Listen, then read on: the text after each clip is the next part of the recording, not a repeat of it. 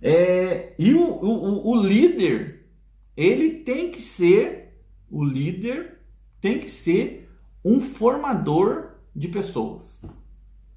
Esse é o desafio do líder. Se você é dono da marcenaria, tá aí camelando, camelando, camelando e não vê que o negócio não vai para frente, né? Tá sofrendo pra caramba, ponha isso na sua cabeça.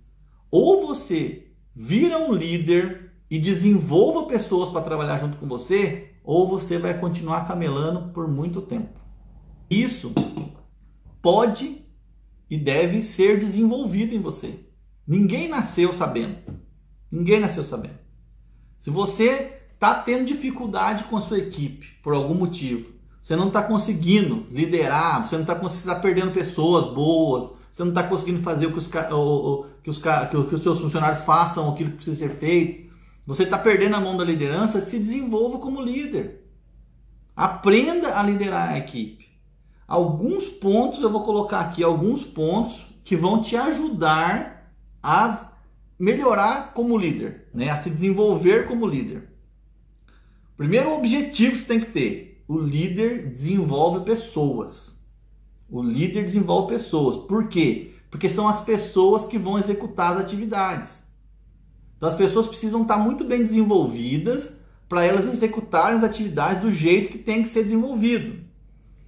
Primeiro ponto que pode ser feito para você melhorar a sua liderança, facilitar a sua comunicação com os seus funcionários. Criar instruções de trabalho sobre o que precisa ser feito. O que são instruções de trabalho? Tudo aquilo que você fala para o cara fazer, que você quer que ele faça, procure escrever isso.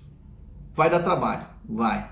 Ou você tem grana para poder pagar alguém para escrever para você, ou você vai ter que escrever. Se você quiser se desenvolver como um bom líder, né? E parar de ficar sofrendo com um funcionário ruim. Muitas vezes o funcionário não é ruim, ele só não sabe o que tem que fazer. Tá? Então, alguns são preguiçosos mesmo, né? E esse aí, quanto antes você conseguir se livrar dele, melhor. Mas a maioria não é. Ele só não está sendo bem direcionado. Caras estão ali, eles precisam do trabalho, assim como você precisa deles. Né? Eles estão ali para fazer o trabalho e só não sabem como fazer melhor. Então, crie instruções de trabalho. Escreva de preferência passo a passo, cara. Tipo uma receita de bolo mesmo assim, sabe? Escreva passo a passo, o mais detalhado necessário. Né? Isso vai depender muito do, do, do, do, de como você quer que seja feito o negócio. Mas tente escrever o mais detalhado possível. Tá? Então crie instruções de trabalho.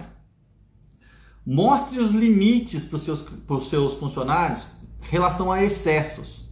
Né? Se o cara está cometendo algum excesso, o meu, é, o cara está chegando atrasado e com alguma frequência, põe um limite, mostra um limite para ele, chama o cara para conversar na sua sala aí, em algum lugar mais reservado, sempre elogie na frente de todo mundo e chame atenção só para ele, sempre.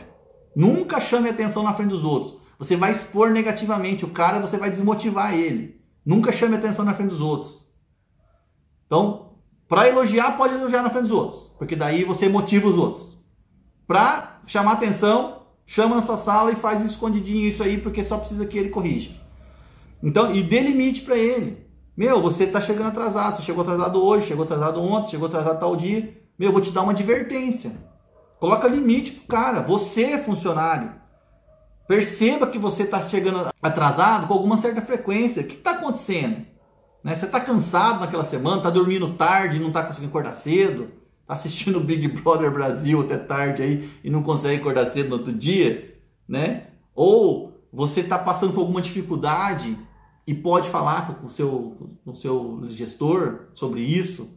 Né? O dono da marcenaria, ele é seu amigo, ele é seu colega, mas ele é o gestor daquela empresa, ele é o que gerencia, é o que gere aquela empresa.